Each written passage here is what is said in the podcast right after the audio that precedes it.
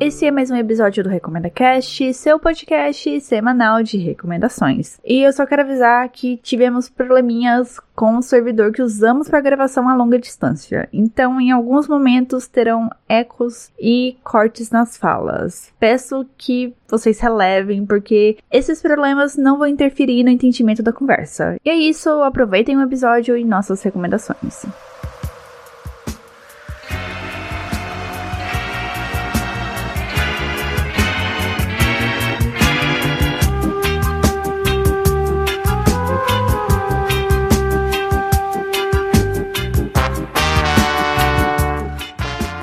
Começando o especial de Halloween do Recomenda Cast. Eu, Dunia, estou junto aqui com meus convidados que você provavelmente já conhece porque já participou comigo em outros episódios.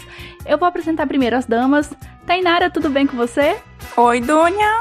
Juntas mais uma vez para uh! gravar um Recomenda Cast. no espírito do Halloween. Hoje vamos falar sobre o Dia das Bruxas, né? Já falamos sobre coisas sombrias, mas hoje vai ser um pouquinho mais específico. É, você e a Vanessa gravaram comigo o episódio de Sabrina, né? Sim. Vanessa, já aproveita e se apresente. Olá, então, meu nome é Vanessa e é muito bom estar aqui novamente. E para fechar o time, Henrique, tudo bem com você? Oi, estou bem e você, Dunia? Tudo jóia, super animado para gravar mais outro episódio do podcast? Sim, estou, estou bastante animado. Só não sei se as minhas recomendações são tão boas, mas eu estou bem animado. Ah, para com isso. Mas antes de começar as recomendações, eu preciso dar os meus recadinhos. Siga arroba RecomendaCast tanto no Twitter como no Instagram, porque lá, além de pegar as datas que saem os episódios, vocês recebem recomendações extras de conteúdos. Para entrar em contato comigo, ou e-mail contato@recomendacast.com.br ou redes sociais para escutar esse e os outros episódios, Spotify, iTunes, Google Podcast, Mixcloud, Cashbox e no site recomendacast.com.br. Entrando no site, você escuta os episódios, como eu acabei de falar, assina o feed e faz o download dos episódios. Fim dos recados e bora começar as recomendações.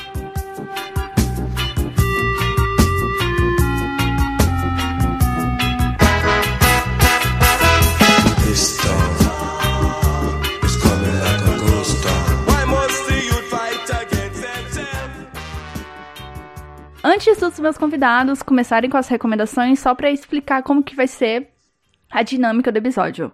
Cada convidado trouxe duas recomendações dos mais variados tipos: filmes, livros, séries, quadrinhos, talvez músicas, eu não sei, é um mistério para mim também as recomendações dos meus convidados. E cada rodada, é, um convidado vai dar as suas duas recomendações. Então, no total serão Oito recomendações! Eu sou péssima em matemática, por isso que eu sou de humana. São oito recomendações. então, Tainara, por favor, pode começar. Oi, gente. Então, a minha primeira recomendação é um filme de terror que. Terror não, mais suspense, talvez. Que eu fui assistir velha, assim, vamos dizer, depois de um tempo de lançamento. Porque na época que eu era adolescente, estreou A Órfã. E todos aqueles cartazes que eu via no cinema, na verdade, eles me amedrontavam muito, porque eu via a foto daquela criança estampada e eu falava, cara, eu acho que eu não quero assistir esse filme, não. Mas depois de velha, um pouquinho, só um pouquinho mais corajosa, eu decidi que eu iria assistir o filme. E na verdade, o filme, ele é interessante. Ele é um terror, mas ele é um terror muito suave, eu acho, assim, leve. Hoje eu já percebo de, de uma outra forma, até recentemente. Ele ficou um pouquinho mais famoso por conta de quase um caso real que aconteceu da órfã. E a história é uma criança que, na verdade, não é uma criança, é uma síndrome que uma mulher tem, que ela fica a vida toda com a aparência de uma criança. E com isso ela consegue ser adotada por várias casas e em uma das casas em que ela é adotada, ela se apaixona pelo pai e com isso eles, ela começa a fazer tramóias com a família toda para ela conseguir ter esse amor, vamos dizer assim, de que ela estava sentindo de, de, ser mais que um familiar, né? Um amor de carnal, né? De paixão mesmo. Mas enfim, então depois de velho eu descobri que não é tão terror assim, mas é bastante interessante. É um filme com uma produção muito bonita, eu particularmente acho, porque as cenas são bem filmadas e os tons em azul e roxo, eles te, realmente te remetem para um universo fictício. E a minha segunda indicação é o Pet Cemetery, que já é um pouquinho mais recente e que é do Stephen King, que a maioria conhece pelo It, principalmente. E também era um eu sou um pouquinho medrosa com terror, mas eu costumo assistir porque eu acho que é um filme que me envolve. E o Pet Cemetery eu sempre tive curiosidade pelo gatinho. Lógico, a gente começa pela coisa fofinha também. e aí eu fui mais pelo gatinho, até ele ficou super famoso, ele aparecia em fotos no Instagram. Então eu assisti e gostei bastante. O enredo fala sobre um lugar amaldiçoado próximo à fazenda que uma família adquire recentemente.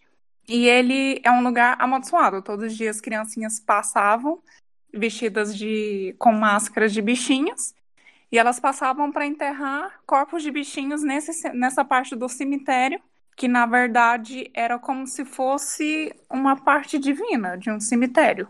Não muito divina, porque as coisas não voltavam com carinha de anjo, mas enfim, elas voltavam à vida. E nisso a família são três crianças, uma delas sofre um acidente, o pai não conseguindo aceitar, ele leva a filhinha menor para esse pet cemetery em busca de um milagre para a criança. Só que o que volta, na verdade, a alma da criança já se foi. Ela volta como se fosse um, um demônio, vamos dizer assim. Então não é um cemitério muito abençoado, é um cemitério amaldiçoado.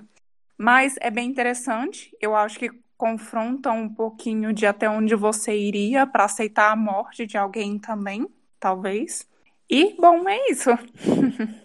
então, o Pet, Pet Cemetery, eu conheço a versão dos anos 80. Que até onde eu sei, é foi o próprio Stephen King que escreveu o roteiro, se eu não estou enganado. Porque ele estava muito frustrado com as adaptações que estavam fazendo das obras dele.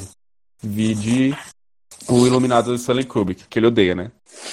é, eu gosto bastante da versão dos anos 80. O remake agora que foi lançado este ano eu não assisti ainda. Eu não sei, não sei dizer se é bom. Dizem que é muito bom. Então, Henrique, eu particularmente gostei muito, porque eu não assisti a primeira versão, então eu talvez não tenha essa referência do, do primeiro clássico, né? Mas para mim foi uma narrativa bem interessante. Realmente você consegue ficar entretido com toda a narrativa. Você sente realmente o drama da família, né? É, que é, é na versão dos anos 80 é um menino que morre. Ah, Nessa versão, até onde eu sei, ah, é a menina, né? Sim, é a menina quem morre. Ah, é, então, os efeitos visuais, em termos de efeitos visuais, tudo deve ter, ser bem melhor que é uma produção recente. Sim. Eu preciso, inclusive, esse filme eu preciso assistir. Eu tô um pouco, eu tenho um pouco de trauma com os filmes do Stephen King deste ano, porque eu fui assistir It 2 e eu achei muito ruim. então, Henrique, eu ainda não tive a coragem toda de assistir o It 2. Mas você fala coragem por ser um filme de terror e você ter medo ou coragem é, por ser um ruim? É porque eu sou levemente cagona. Tainara, tamo ah, tá, junto. Tá, Pô, Doni, a gente precisa marcar uma sessão, então eu acho, hein? É, então, é, eu, eu, eu, tenho um pouquinho de medo também. Só que é, é porque eu assisti ao primeiro It e eu não tive medo nenhum. Sério? Salvo algumas. Eu acho que a única, a única cena que me deu medo é aquela cena do projetor, dele sair do projetor, que aquela cena realmente dá um pouco de medo. Sim. Mas, no modo geral, eu não assisti medo, mas eu achei o filme muito bom. E eu fui assistir a continuação na, achando que seria um filme muito bom. E, uhum. eu, e, o filme é ruim, ele, ele, é muito mal roteirizado. O roteiro fica andando em círculos. Tipo, ele tem 2 horas e 40 minutos de duração. Nossa. E fica andando em círculos durante uma hora, sabe? Você fica entediado. Eu fiquei entediado.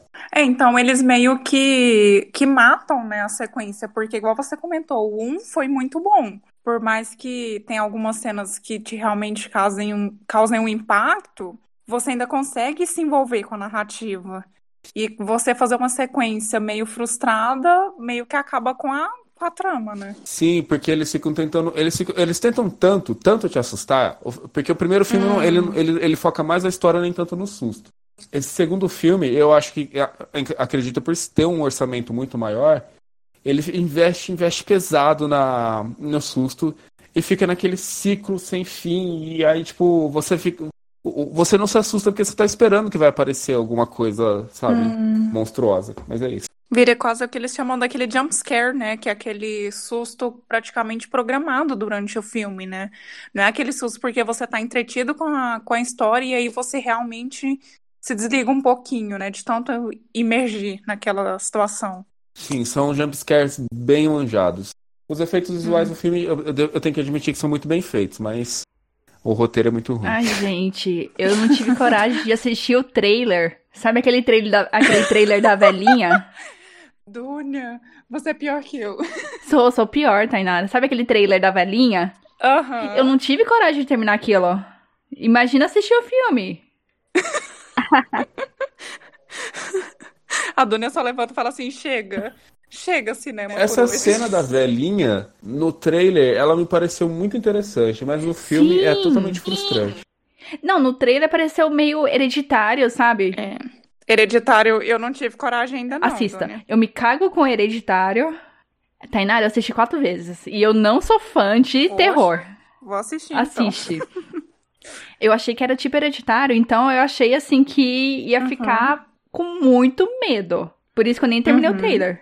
Mas aí, pelo que vocês estavam me falando, pelas críticas, realmente foi decep- decepcionante. É, é, Hereditário ou It? O It, o It. Hereditário não é nada decepcionante. É, o It eu assisti o primeiro. Então, é, eu, eu, é, eu assisti o primeiro. Ah, o primeiro eu gostei, mas assim, eu queria assistir a versão, a primeira versão dele, né? É, eu ainda não. Eu tenho que buscar, né? Assim, numa boa qualidade, que já é um filme antigo. Mas assim, é, o livro eu comecei a ler. Você começou o Tem livro? muita coisa. Aham. Caramba. No e-book. E-book não, São, Kindle. são quantos livros? São, oh, são quantas páginas? O livro físico, umas mil. Nossa senhora. É pior que Game of Thrones. Pois é. Mas assim, eu quero ler ele todo, né? Só porque aconteceram tantas coisas quando eu tava lendo, e acabei também passando outras leituras na frente, ele ficou parado, mas eu vou retomar ele. Eu já li Stephen King, eu, eu, eu gosto do King, mas eu acho que ele é um autor um pouco superestimado. E eu acho que ele enrola muito nas, nos livros dele. Porque ele enrola, enrola, enrola, e não é uma enrolação que tem fundamento, sabe? Uma enrolação é pura gordura ali, sabe? Tipo, não tem muito. Quais livros que você leu? A gente já tá passando aqui pra Stephen King. Mas só pra encerrar esse, esse plot. Eu, eu- dele eu li um chamado A Incendiária, que ele, tanto o livro quanto o filme originado do livro não são muito famosos, que é, eu acho que é Chamas da Vingança, o nome do livro, do filme. E o livro é Incendiária, que é uma, menina, é uma menina que ela, os pais dela foram, é, participaram de um experimento de laboratório quando eram estudantes, é, universitários, e depois a menina acaba se tornando, ela tem pirocinese, eu acho que é pirocinese. É tipo uma Carrie, só que ela, ela controla o fogo com o poder da mente. Ai, que. E o- o- a leitura não é tão interessante assim. É um, é um livro interessante, mas é, é ok. Aí depois eu li, eu li o Iluminado. O Iluminado eu achei bom. E depois eu li, eu, eu li um chamado é, Verão da Corrupção, que é um menino que é um menino de classe média que acaba conhecendo um cara que era general nazista. né? E aí ele Nossa. descobre o segredo desse cara, porque o cara tá fugindo, né? Do, do- da galera lá que caça nazista. E ele começa, tipo, a ameaçar esse cara. E ele começa a entrar na pira do cara e começa a se tornar um psicopata. Muito louco. Você gosta desse? Gostei, achei legal. É, é, tipo assim, o King pra mim é sempre assim. É legal, não passa muito disso. Então. o que eu li do Stephen King foi Under the Dome, só. ah, esse que inspirou a série. É, eu gostei bastante do livro. Eu tava meio assim porque a série, ela é muito ruim. A série é ruim, né? Já ouvi falar. Nossa, é horrorosa a série. E, tipo, eu tava com medo do livro ser ruim também. Mas o livro, ele é muito bom. Eu gostei bastante, sabe? E não tem tanta essa barriga que você fala do Stephen King, porque são várias tramas acontecendo ao mesmo tempo. Ah, sim. Under the Dome é um livro mais recente dele, né? Escreveu de uns anos pra cá. É, eu não sei se é recente, tipo, a série é, deve ser de 2012, 2011, por aí. É, o Under the Dome eu tenho ele. Você já leu, Vanessa? Comecei a ler. Ele realmente, ele elabora bastante cada personagem, né? Uhum. Agora, eu concordo sobre a série realmente não ser boa. Porque eu comecei a assistir a série e depois eu descobri que tinha um livro. A série não é boa porque ela não segue fielmente o livro? Qual que é o problema? Aí eu não achei ela muito envolvente, sabe? Então, eu vi a primeira temporada toda, né? E depois não tive mais interesse. Nem, nem sei se tem a segunda temporada, mas assim, eu não, não eu perdi o interesse. Tem a segunda temporada, acho que tem até uma terceira. Mas eu acho assim, Henrique, que eles se perderam. Eles focaram muito no mistério e esqueceram das relações dos personagens, sabe? Sei. E tipo, é, eles estão dentro de uma. Como chama aquilo? Uma redoma. Cúpula, né? Isso, uma redoma. Né? E na primeira temporada tem os personagens. Aí na segunda começa a aparecer outros personagens que estavam dentro dessa redoma. Aham. E, e vira isso, tipo, vira tipo um Lost. Ah, se... Vixe, vai ter 50 temporadas também, então. Encerramos o bloco do King. Encerramos.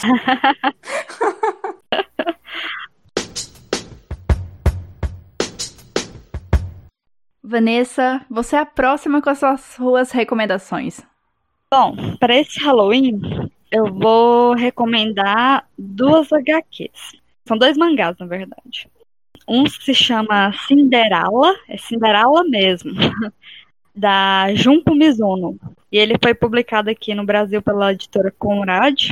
E eu encontrei ele num sebo aqui de Goiânia chamado Oxpocus. E achei ele bem interessante, porque ele é uma versão de Cinderela, assim, mais, é, mais de. é, nessa temática de. Por exemplo, tem, tem zumbi, sabe? Hum. Não tem zumbi na história da Cinderela, mas nesse tem. Na verdade, é assim, é, ela, a Cinderela, ela se apaixona por um rapaz que ele é um zumbi. E ele é Olha cantor só. pop. Como assim? É, ele é um zumbi cantor pop, faz o maior sucesso no cemitério. E tem, assim, além de ter essa pegada de, de terror, é, com esses elementos de cemitério, de zumbi, ele também tem a pegada do pop, sabe? Então, e ele é todo colorido, o que é incomum, né? Em, em um mangá. Eu achei bem legal. Ele é volume único. É, o traço é bem assim, é fofo, sabe? E, ah, assim, é, falando mais um pouco da história, ela, a Cinderela aqui, quando ela se apaixona por ele e descobre que vai ter um show dele, ela quer por tudo isso, que ela não tem dinheiro, sabe? Uhum. Ela começa a trabalhar, trabalhar e tudo pra juntar esse dinheiro pra ir. Aí ela até que ela consegue com maior custo, mas aí quando ela vai, chega lá, ela é barrada simplesmente porque ela tá viva. Nossa, que Só legal. pode zumbi. Que da hora. E aí ela, ah, eu quero morrer, tipo assim, literalmente, né? Não, aí é o seguinte, aí tem uma fadinha mesmo, assim, que ajuda ela. Só que essa fadinha, a magia dela não funciona tão bem, sabe? E só que só que consegue, né? Assim, depois a fadinha acaba ficando bêbada, né? No momento assim que eles estão assim meio na bad, aí eles vão beber, né, e tal. A fadinha também bebe umas, toma, fica grog. E aí ela vai jogar magia nela pra ela virar uma zumbi por tempo temporário. Então aqui a Cinderela, a Cinderela zumbi, né? Nossa, que legal! É, é, para ela poder ir lá na festa do, do, do príncipe. E ele, ele chama príncipe, né? O nome dele é príncipe, na verdade, sabe? É isso. Então, assim, é bem, assim, é bem interessante a história. É, é algo que você lê rápido e que você fica instigado a saber o final, sabe? É legal, eu recomendo. Assim, agora, eu, eu acho que eu acho que deve ter, para assim, quem tiver interesse, deve ter na, na Amazon. Se não tiver, tipo na estante virtual, Mercado Livre, acho que encontra. Depois eu vou deixar com a, com a Dunia o nome certinho, né? Com o nome da autora, e aí é possível encontrar, né? Só que assim, ele tem a recomendação para maiores de 16 anos, tá?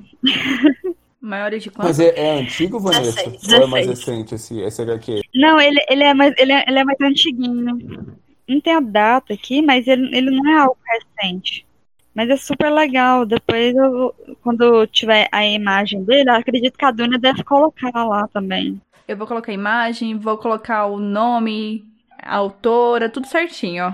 É, não, aí fica fácil pra, pra, pra encontrar. Talvez se brincar deve ter online pra ler, eu não duvido nada.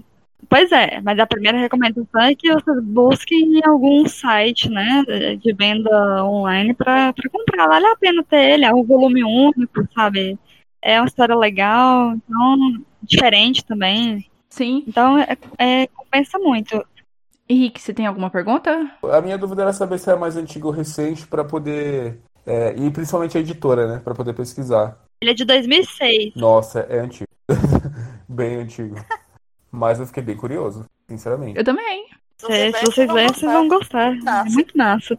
E como que é o traço dele? Ele é mangá? Ele é mangá, mas ele é bem diferente, sabe? Ele tipo assim, é um, é um traço assim que. Como se misturasse mangá com cartoon. Nossa, que diferente. Outra coisa que me chamou atenção quando eu vi, quando eu vi a capa dele, né? Não, e a capa ela é pink, rosa choque, sabe? É uma coisa assim que chama bem a atenção. A menina com um espetinho de passarinho, mas super fofo. Engraçado que é, é, um, é, é uma HQ que ela mistura elementos de dois. Ela, ela é feita, é, é unissex, né? Feito para dois públicos, tanto o feminino quanto o masculino, que ela mistura elementos do conto de fadas, da Cinderela, que é algo bem mais voltado para o público feminino, né? E tem essa questão dos zumbis tal, que é algo mais hard, assim, que geralmente os meninos se interessam. Então, interessante essa, essa mescla de universo.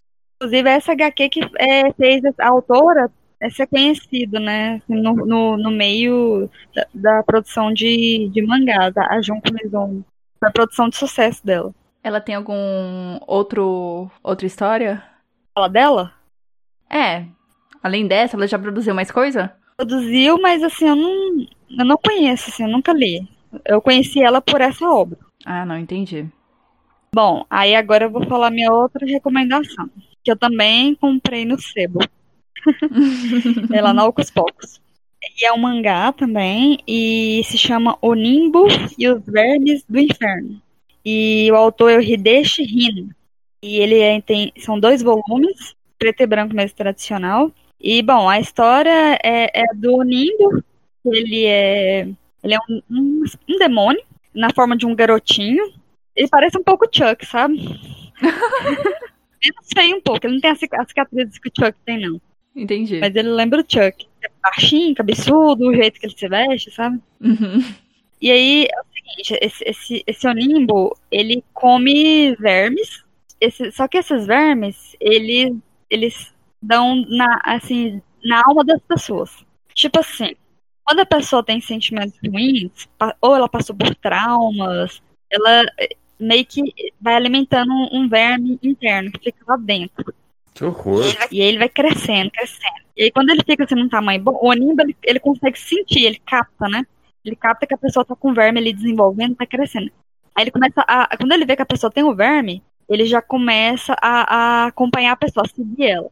É porque ele quer que o verme cresça, cresça mais, pra ficar mais gordo e mais suculento. Hum. é o que ele diz. que segundo o que ele diz aqui é uma delícia. Ai, meu Deus. Então ele se, ele se alimenta disso. Só que quando ele come o verme, ele entra dentro da pessoa.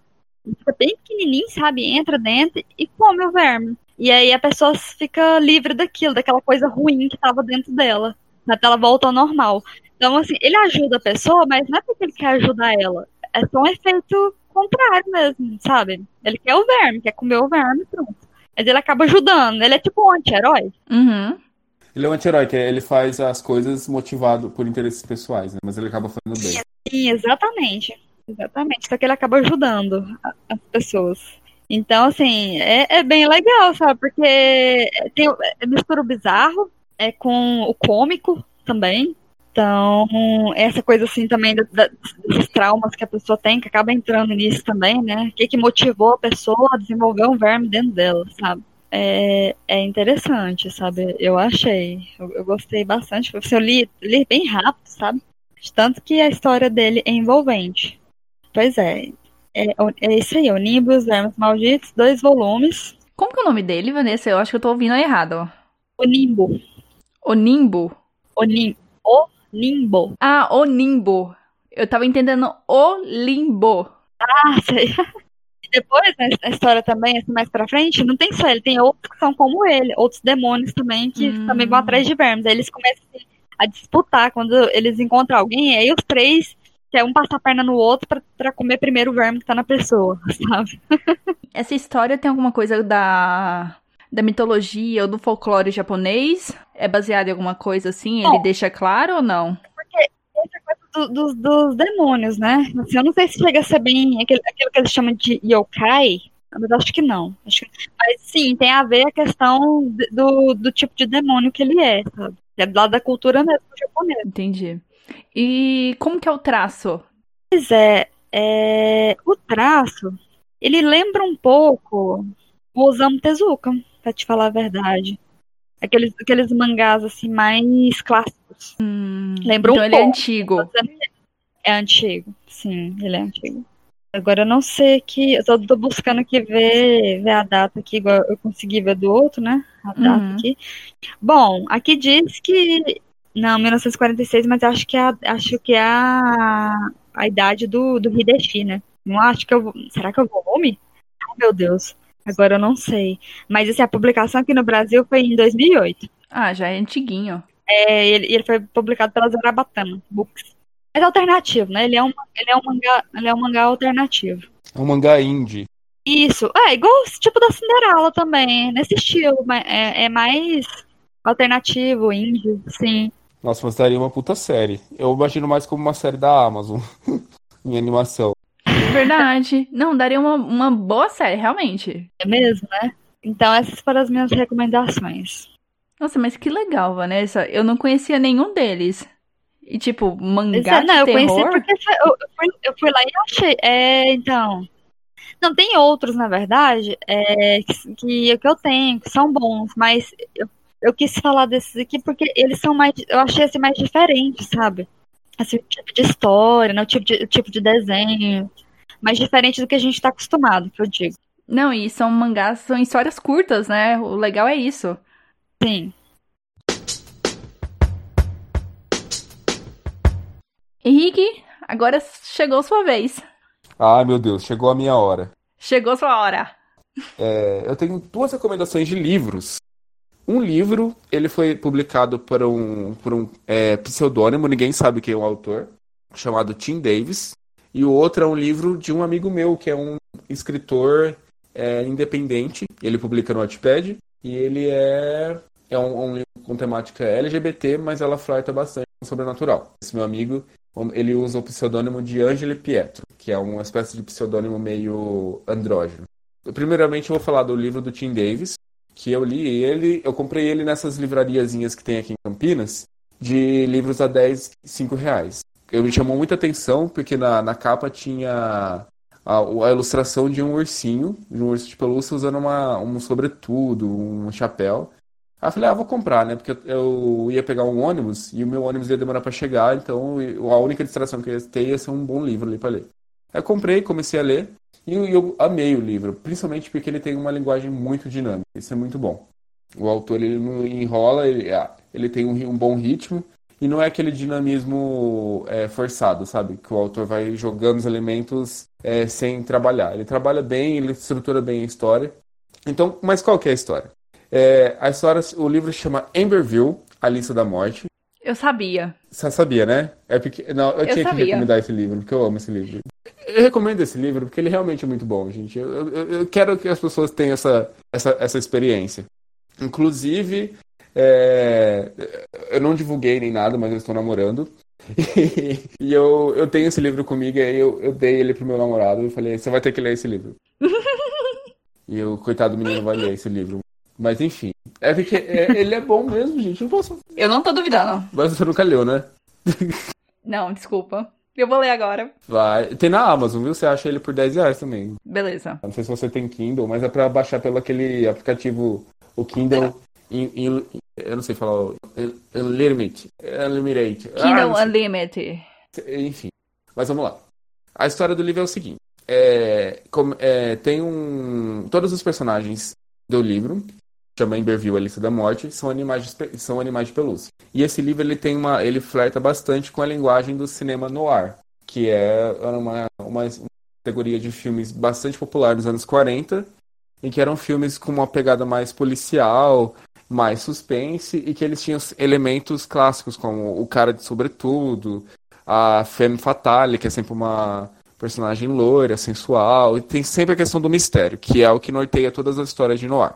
Então esse livro ele trata bastante com a questão do noir, só que todos os personagens são animais de pelúcia. E o personagem principal é o Eric, o Eric Urso, que ele é um animal de pelúcia de aí, meia idade, ele tem quase 50 anos. E ele é um publicitário de sucesso, ele é casado com a Emma Coelho, né? que é a esposa dele, que é uma pintora, assim, toda misteriosa, toda sexy. Ele tem 45 anos, aí trabalha numa, numa agência de publicidade famosa e tem uma vida normal. Até que um dia bate na porta dele o ex-chefe dele, o. Eu esqueci o nome, eu sei que é um pombo de pelúcia. Não dá pra imaginar um pombo de pelúcia, né? Mas o autor do livro imaginou. Então esse pombo de pelúcia bate na porta dele e ele é o, o, o dono de um cassino, que é o Cassino Monokowski, e ele é o chefe do, do crime local. Então ele, ele, ele, ele bate na porta do Eric Urso e exige que o, pro Eric Urso tire o nome dele da lista da morte. A lista da morte nada mais é que uma lista que misteriosa que ninguém sabe se existe ou não. Há uma lenda, uma lenda urbana lá onde os animais de pelúcia vivem na cidade de eu esqueci o nome da cidade. Esse aqui é Iberville, é o nome do, do bairro onde a história se passa, mas é uma cidade. É, nessa cidade existe uma lenda de que existe uma lenda da uma lista da morte, que é a lista de todos os animais de pelúcia que vão morrer, e eles são levados pelos choferes, que são uns animais de pelúcia que, que dirigem um caminhão de lixo. Eles são levados por esse caminhão de lixo para onde eles não sabem. Então o pombo é, exige, né, que ele tire, que o Eric Urso tire o nome dele da lista da morte. E o Eric Urso, ele, ele reúne, então, todos os outros animais, de, animais de pelúcia que foram parceiros dele na época de crime dele, que ele é um ex-gangster. Então ele vai atrás do Sam Gazela, que é uma, uma gazela homossexual, que é meio masoquista, ele meio... Há controvérsia sobre a real profissão dele, mas todo mundo leva a entender que ele é um garoto de programa. Tem a... como que é o nome do outro?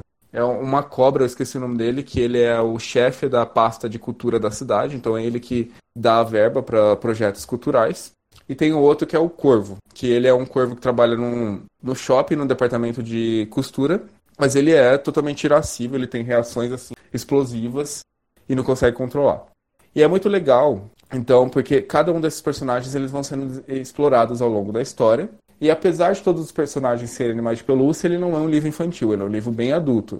Eu acredito que essa questão do animal de pelúcia seja uma metáfora, porque o animal de pelúcia ele representa a futilidade humana da sua forma mais materializada, né? que ele não tem a menor função é, para a gente humana no seu ser algo ser um bibelô, ser um capricho. Então acho que ele, o autor fez essa escolha para causar, para deixar ainda causar esse desconforto, sabe? Então esses animais de pelúcia eles vão atrás da lista da morte para tirar o nome do do Eric do Pombo da lista da morte. Só que daí nesse processo vão, vão sendo feitas várias descobertas. Primeiro ele quer, ele tem que descobrir se a lista da morte é real ou não. E a, o Eric Urso ele tem um irmão que é o Ted, que o irmão dele ele tem problemas de personalidade, é, ele, ele, ele, é considerado louco e o irmão dele é, é, é internado numa casa de num manicômio lá. Só que esse irmão dele, ele, muita gente considera ele louco, mas ele tem. Ele, nos capítulos que são narrados pelo irmão dele, que ele tem capítulos com povs, né? São os pontos de vista, ele demonstra muita lucidez, ele demonstra uma filosofia pessoal muito forte. Só que ele tem uma questão assim que ele só quer fazer o bem, ele não gosta de fazer o mal. E nessa questão, tipo, as pessoas consideram ele louco, porque ele, tipo, ele não faz nada que seja eticamente ou moralmente errado. E para a sociedade ele é considerado uma pessoa incapaz. Então, esse irmão dele acredita piamente que ele foi casado com a irmã, que ele é casado com a irmã, com a irmã não, com a mulher do irmão dele, que é a, a coelha lá. Só que ele acha que o irmão dele casou com a coelha no lugar dele. Ele tem essa, essa paranoia na cabeça dele. E esse é um dos grandes mistérios do livro. O livro é cheio de mistério, mas ele é muito envolvente. E ele vai sendo, ele vai fechando esses arcos de maneira muito satisfatória, sem, sem deixar fios soltos e com os personagens muito bem desenvolvidos, sabe?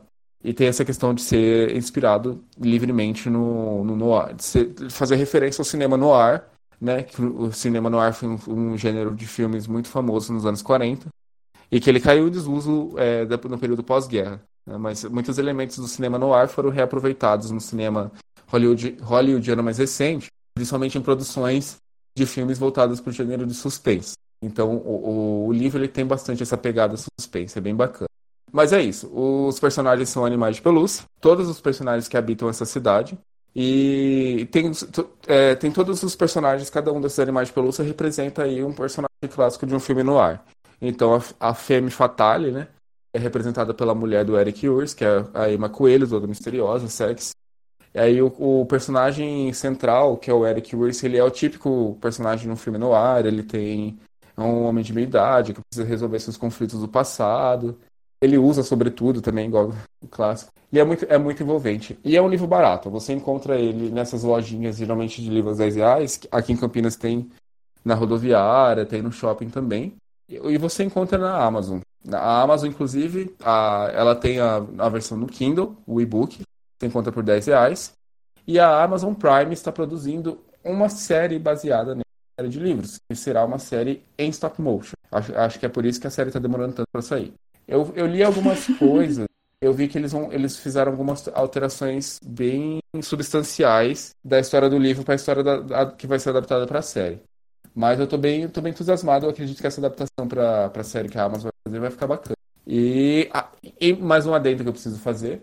O A Lista da Morte ela é o primeiro livro de uma quadrilogia que foi escrito pelo Tim Davis, que ninguém sabe quem é. Só que os outros três livros eles não foram traduzidos para o português ainda. Então, se alguém tiver interesse em ler, a pessoa vai ter que ler com o dicionário do lado ou vai ter que ter um bom domínio de inglês. Era isso que eu ia te perguntar, Henrique. Se, se era uma história fechada ou se tinha continuação.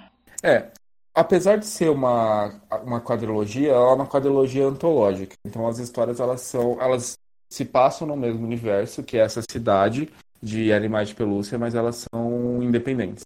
É, é, é esse caso do Emberville, Elissa da Morte, ele é uma história fechada.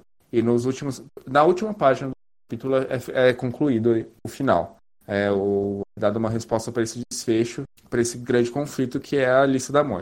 É, eu ia te perguntar se você sabe se personagens desse livro participam dos outros, sabe? São personagens dos outros. É, eu não sei porque eu não li os outros livros ainda. Eu, inclusive, estou pensando seriamente em procurar na Amazon Kindle para ver se eu encontro os outros livros, pelo menos em inglês, né? Mas eu não li nenhum dos outros livros ainda, mas eu acredito que os outros personagens desse primeiro livro apareçam sim nas, na continuação, nas continuações, mas não na condição de protagonista. Faz sentido. Quantas páginas que tem, Henrique? Ele é curtinho, acredito umas 300 páginas. Ele é um livro curto, ele não é livro, não.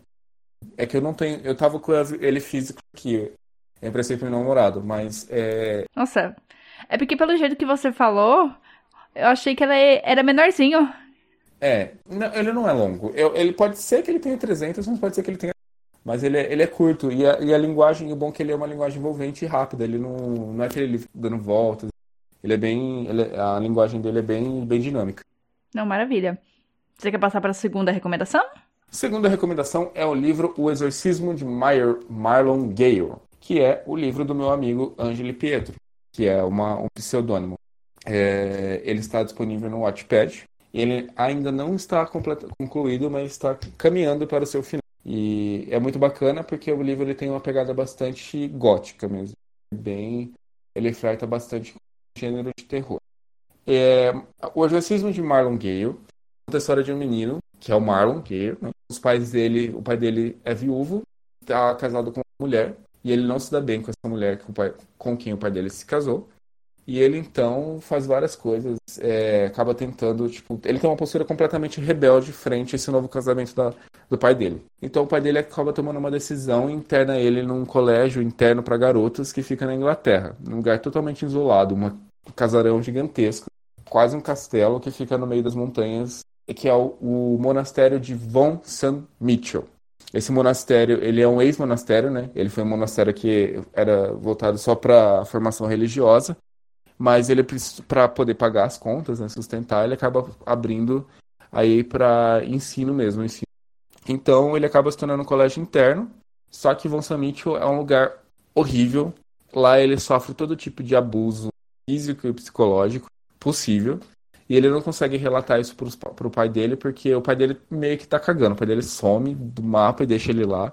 E ele. O, o celular dele é confiscado, todas as coisas dele são e ele tem que usar uniforme, uniforme super recatado, porque é um ambiente religioso. E como a história tem uma temática LGBT, claro que tem que surgir aí né, o interesse amoroso do Marlon Gale, que é o Dan Mason. O Dan Mason ele tem uma postura rebelde, igual o Marlon também. E aí acaba rolando assim, uma, uma espécie de tensão entre os dois, porque eles não se dão bem, aparentemente, no começo. Mas eles acabam se unindo esforços para tentar fugir de Von só, o único problema que mantém o Dan Mason no colégio é que o irmão dele tem um sério problema respiratório, asma, bronquite. E ele não pode sair do colégio porque lá onde eles moram é uma região muito fria e tem muita neve e o menino vai se adoecer e vai morrer no caminho. Então eles, têm, eles precisam estudar uma maneira de fugir do colégio e de levar o moleque sem o moleque morrer, que é o irmão dele. Que inclusive está super debilitado lá. E aí, no, nesse processo, o Marlon, ele, que eles estão planejando a fuga, é, acaba surgindo uma rusga, um amor aí entre o Marlon e o Dan Mason. E quando eles conseguem concretizar em finalmente esse, esse em, é, envolvimento dos dois, o Marlon Gale acaba sendo literalmente possuído por uma entidade que mora, que vive na, nos ambientes do colégio e que ela acaba trazendo mesmo é, o que o, autor deixa entender é que essa entidade que possui Marlon seria um, um menino, um, um, interno que viveu no colégio nos anos 90 e que teria se suicidado porque teve um romance com outro interno. E ele acaba é, incorporando aí no Marlon Gale, é por isso que isso dá deixa do título O Exorcismo de Marlon. E aí ele é levado pelos padres lá para os calabouços do colégio. E aí o livro, para a narrativa está sendo desenvolvida a partir daí, que o, o meu amigo, né, que é escritor também, ele está atualizando a partir desse momento, que é quando acontece mesmo o exorcismo. Então, a história, ela começa com o exorcismo? Não, ela começa quando ele, ele é internado no colégio. Ah, tá. Ah, a história parou no exorcismo. Ela para no exorcismo, que é quando ele, ele é, acaba sendo pe pego, né? O Marlon Gay é pego pelo, uhum. pelo espírito do outro menino que cometeu suicídio e tal. E ele é levado pra. E aí, tipo, ele some, desaparece. Mas aí os. Parece, aparentemente, é que é um mistério, na verdade, o paradeiro dele. Tudo leva a, crer, leva a crer que os padres realmente conseguiram é, encontrar ele, ele já com o espírito do outro menino no corpo e que vão fazer esse exorcismo. Fiquei com medo dessa história. Sim, é bem. É, é, um, é uma história LGBT, mas ela tem. E, e eu, o meu amigo é muito bom. Ele, ele, não é porque ele é meu amigo, mas ele, ele escreve muito bem. Ele ele a, a forma que ele consegue te levar para dentro da atmosfera da história, sabe? Então você se sente realmente naquele monastério no meio das montanhas da Inglaterra, aquele ambiente gótico, frio, realmente claustrofóbico, e você acaba sendo assim, envolvido pela história. Sabe? E olha que meu amigo nunca esteve na Inglaterra, ele consegue fazer isso muito bem. E então você realmente acaba acreditando que o Marlon Gale, desde o primeiro capítulo, ele, ele sente a presença estranha né, que está rondando ele. E, e é sendo, vão, durante a, a, narrativa vão sendo dados sinais bem sutis de que, ele, de que algo errado está acontecendo com ele, até que acontece finalmente a possessão. E aí Ai, vai ser submetido, ele vai ser submetido a essa sessão de exorcismo, pelo que eu entendi. Ai, gente. Você me contando assim, eu já fiquei com medo. Sim, porque é, Imagina é um pesado, né? Exorcismo, essas coisas, é... é bem pesado. E, tipo, a atmosfera que você me descreveu me lembra muito aquele filme Jardim Secreto. Lembro, lembro. Eu lembro mais da animação. Me lembra um pouco. É por causa do ambiente, um negócio meio com velho, sabe? Que não tem nada em volta. É uma coisa meio claustrofóbica, né? Sim, e por mais que ali a história tenha os seus momentos de, entre aspas, né? um suspense ali bem de leve, mas o ambiente no geral me, trans me remete muito a isso, essa história que você tá me contando. Então eu já imagino um prédio velho, névoa, nada em volta, sabe? Aquele lugar frio que passa aqueles ventos que faz barulho. E corvos. Ele descreve. esse ambiente que o meu amigo criou tem muito corvo. Porque ele é, é uma coisa bem Edgar Allan Poe, sabe? Tem corvo, tem tudo. Ele, ele, ele realmente foi. Porque esse meu amigo, o Angeli, é, ele escreveu um outro livro chamado Confusões no Colegial, que é muito parecido com o meu livro, Operação Capitu. Se passa num colégio, é tudo fofinho.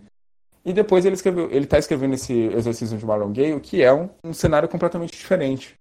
E ele realmente ele lançou mão de todos os elementos da literatura gótica clássica: corvo, castelo, padre, frio, tudo que tem direito. Não, sim. E você já ouviu falar de um jogo chamado Amnésia? Nunca. Já ouviu falar, Vanessa? Não, nunca também. Também me lembrou muito isso, porque assim, é um jogo em primeira pessoa. Você acorda dentro de um castelo, não tem memória de nada e você tem que explorar para encontrar a saída e encontrar suas memórias para você entender por que, que você tá ali. Uhum. O que, que tá acontecendo. Você vai explorando o castelo e você precisa arrumar vela, porque vela acaba. Aí você sente alguém atrás de você. Que da hora. Respiração, sabe? É muito tenso. É um, é um jogo de RPG, então, pelo que Não é bem RPG. É um jogo de exploração. É... Ele foi feito assim para você jogar no escuro. Aham. Tanto que no começo ele fala assim: ah, a gente recomenda que você apague a luz e não ajuste o brilho da tela. Sei. Isso, não dá conta de jogar isso nunca. Imagina. eu joguei junto com meu namorado. Ele tava jogando e eu assistindo. E eu já fiquei com muito medo. Meu Deus. Eu também ficaria. Nossa. O nome dele é, como é que é? Am- Ami? Amnésia? Amnésia. Amnésia. Mas ele é, ele é online? Ele é de PC? Ele. Deixa eu olhar aqui rapidão. É que eu não tava preparada pra fazer a recomendação dele. Eu sei que tem o 1 e o 2.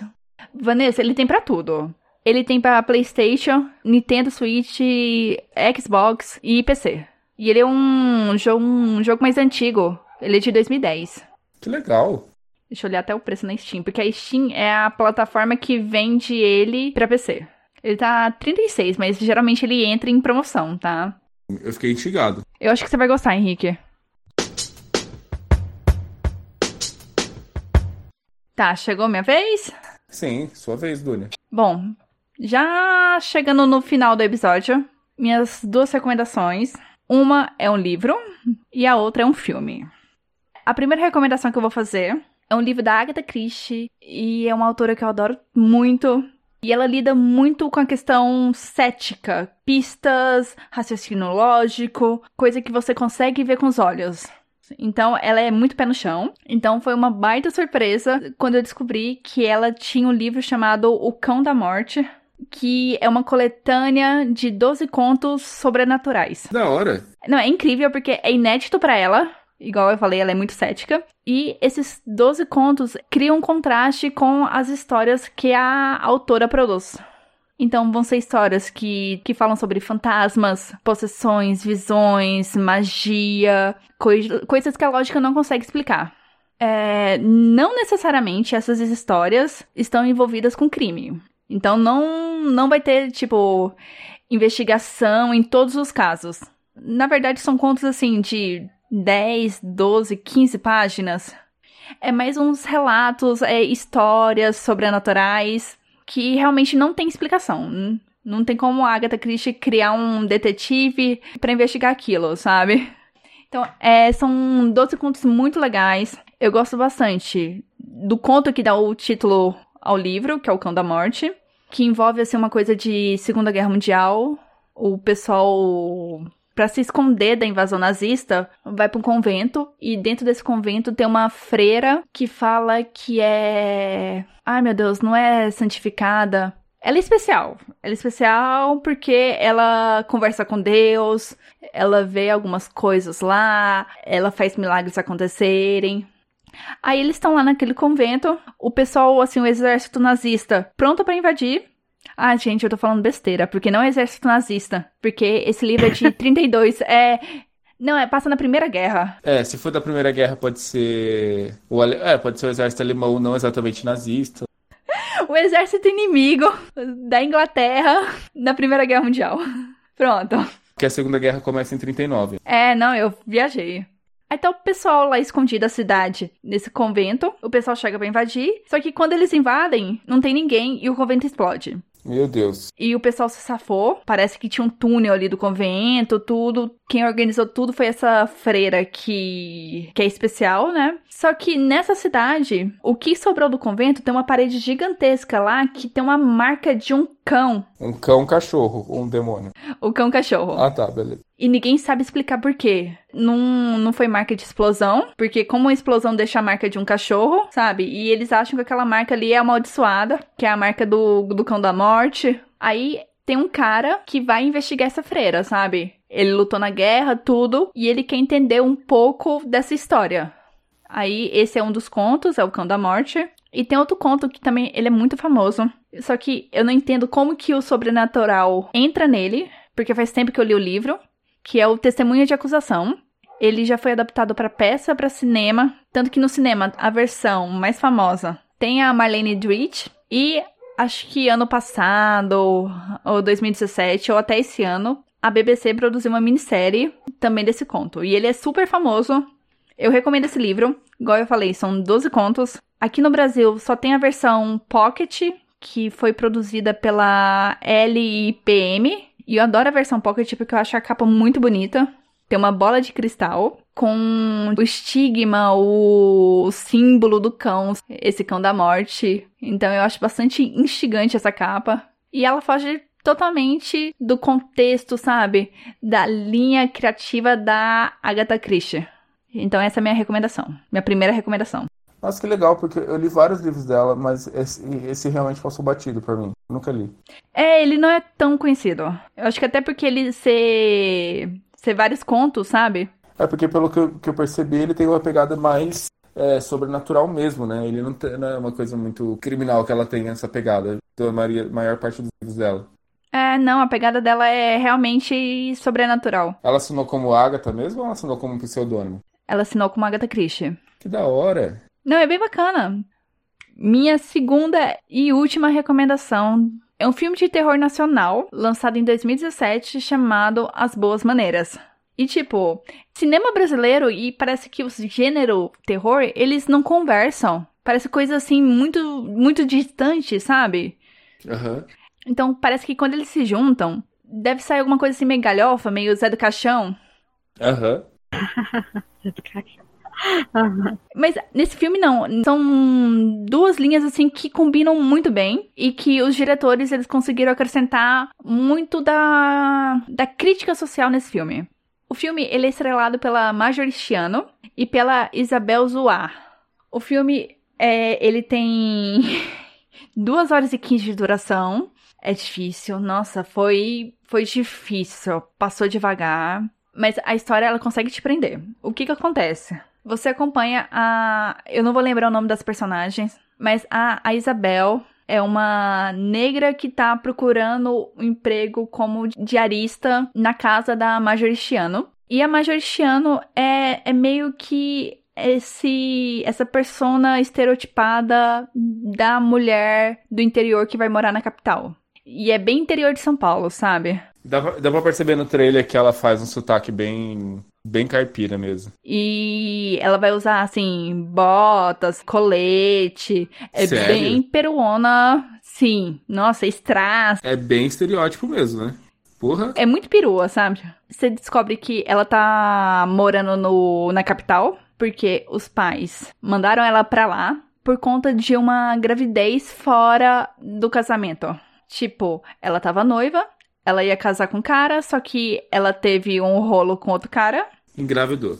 Um rolo assim de uma noite.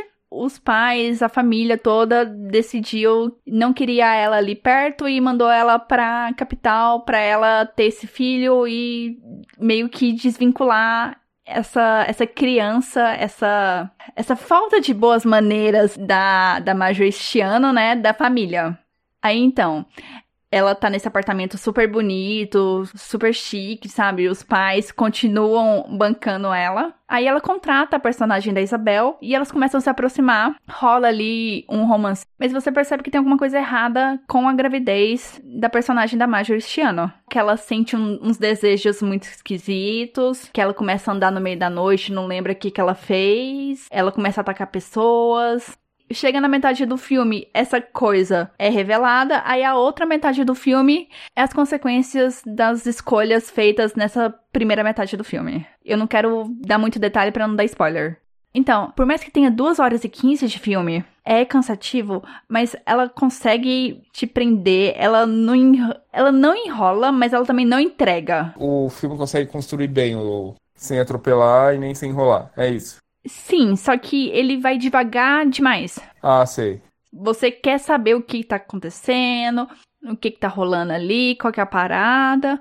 Só que ele vai devagar. Aham. Tem o terror. O filme, por mais que possa não parecer, ele tem um terror. Ele tem até uma cena assim bastante gore. Sério? Sério. Eu fiquei assim, ai meu Deus. Elas são bem realizadas ou é um gore mal feito?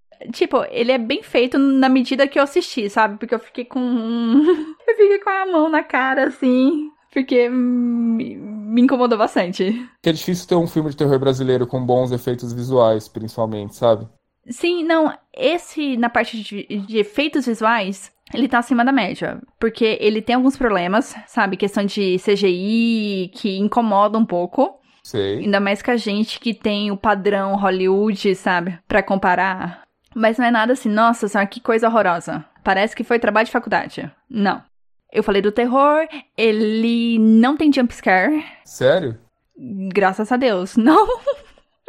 ele é muito um terror assim, não pra te dar susto, mas pra te incomodar. Sei, pra te perturbar, né? Isso, é um terror assim que ele vai te incomodando. Ele tem muita crítica social, sabe? Porque lá eles vão falar sobre contrastes sociais, racismo, hipocrisia, diferença de classe, questão de maternidade, sabe? Eu entendo muito mais o filme como é, a maternidade, a criação de um filho pode ser uma história de terror. Sabe? Porque você tem que preparar aquela criança para um mundo Não que tá é preparado horrível. pra receber ela. Ah, sei. É, não, é, e também não tá preparado para receber. Então, é muito o horror como crítica social. E Isso eu achei uma mensagem muito poderosa. É, pelo que eu vi do trailer, a, a- tanto a Marjorie, a outra atriz eu não sei qual que é o nome dela, mas a Marjorie parece estar muito bem. Isabel Zua. Isabel Zua. né? Eu lembro dela de alguma novela, alguma coisa, mas não sei o nome dela. Mas parece que as duas estão muito bem, né? Elas atuam muito bem, conseguem segurar a onda, né? Sim, não, as duas são muito boas, sabe? A Marjorie, pelo que eu vi no trailer, ela, ela tá outra pessoa, né? Ela mudou o sotaque, mudou a postura, tudo. Porque a, a Marjorie é uma atriz muito boa, né? Ela é uma atriz acima Uhum. da média, se a gente for avaliar as outras atrizes jovens da, da geração atual do Brasil. Não, e você pensa assim, que ela saiu de malhação, sabe? Que ela tava fazendo vagabanda. Exato. É, então. É, e ela, ela evoluiu muito, porque ela, já- eu já vi trabalhos dela em que ela atuava não exatamente mal, mas não era uma coisa espetacular. Mas, nossa, é, dos, de uns tempos pra cá ela evoluiu pra caralho. Tem aquela série sobre pressão também, que eu assisti por alto algumas coisas. Ela manda muito bem, ela consegue é, criar o personagem, sabe? Não, e tanto que, se eu não me engano, foi essa série que fez ela concorrer ao Emmy Internacional. Sim, ela foi indicada ao Emmy. Eu espero que ela ganhe, porque ela merece. Uhum. Ela merece bastante. E ela é anti-Bolsonaro, né? Só isso. Isso por si só já é maravilhoso. Boa informação, Henrique. Sim, eu pesquisei, eu pe- porque, tipo assim, eu sou muito fã do trabalho da Marjorie. Eu sou fã dela tanto como atriz como cantora, porque eu amo as músicas dela. E embora ela tenha desistido da carreira de cantora, né? É verdade. Mas ah, eu amo ela, então eu fui, a primeira, eu fui pesquisar. Marjorie Cristiana Bolsonaro, ela não é, ela é contra, ela faz campanha contra. É que ela não se expõe tanto igual outras atrizes, ela não é tão midiática. Mas eu gosto bastante do trabalho dela. E pelo que eu vi do trailer desse filme, ela tá muito bem nesse filme. Tanto ela como a outra atriz. Sim, não, as duas são muito bem. Até as crianças, sabe? Porque uma coisa que me incomoda bastante é que você pegar criança atuando em filme brasileiro e comparar com criança atuando em filme americano é muito discrepante. É nítida a diferença. E mas não, as crianças ali, principalmente a, a principal, manda muito bem. Falar um pouquinho da parte de técnica. Eu falei um pouco dos efeitos gráficos, né? O CG. Mas uma coisa assim que eu tenho que falar, tenho que elogiar, é a parte da fotografia, que é muito bonita. Traz aquele ar sobrenatural, misturando um azul com um violeta. Aí tem o vermelho de sangue, sabe? E um amarelo meio doentio. Ali naquela primeira metade. E depois a paleta muda na segunda. Eu achei muito fenomenal o jeito que eles trabalham as cores nesse filme. É, pelo que eu vi do trailer, eles conseguiram dar pra conferir, deixar São Paulo com um aspecto bem sobrenatural mesmo. Tem uma cena que eu vi do trailer que a Marjorie tá andando nas, pelas ruas da cidade, uma coisa bem, sabe? Você fala, você andar por São Paulo, você sabe que a cidade não é daquele jeito. Verdade. Uma coisa bem surreal mesmo, bem sobrenatural. Eu fiquei bem curioso pra assistir esse filme. Muito bom você ter me lembrado dele. Não, sim, é um filme muito bom. Tipo, na parte técnica também, manda muito bem. Eu só. Eu fiquei com a impressão assim, que o som dele é muito baixo. Parece que tem dificuldade em captar o que, que as atrizes, o que, que o pessoal ali na tela tá falando. Eu senti muita dificuldade, porque eu coloquei o volume no máximo e eu não tava conseguindo entender o que, que eram alguns diálogos ali. Só pra encerrar, dá pra alugar Boas Maneiras no YouTube e no Google Filmes por só 4 reais. Sério? 4 reais? Sim, 4 reais você aluga o filme Que maravilha. e assiste. Bom saber. Sim, vale a pena.